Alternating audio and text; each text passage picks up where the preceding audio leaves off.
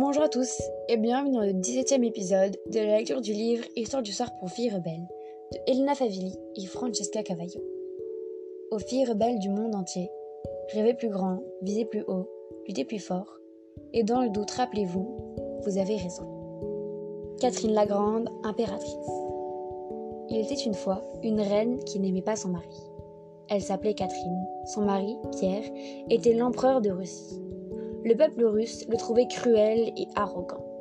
Catherine savait qu'elle serait meilleure souveraine que lui. Elle devait simplement trouver un moyen de le remplacer. Six mois après être devenu empereur, Pierre partit en vacances, laissant Catherine derrière lui. Celle-ci saisit sa chance. Elle adressa aux soldats un discours enthousiaste afin de les rallier à elle.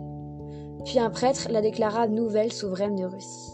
On lui façonna une magnifique couronne. L'une des premières décisions en tant qu'impératrice fut de faire arrêter et enfermer son mari. Il fallut deux mois pour créer la couronne de Catherine.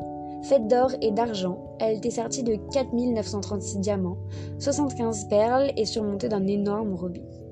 Au cours de son règne, Catherine étendit l'Empire russe, remportant de nombreuses guerres, réprimant plusieurs révoltes. Beaucoup enviaient cette femme puissante, de méchantes rumeurs circulaient sur son compte, et à sa mort, on supposa même qu'elle était tombée des cabinets.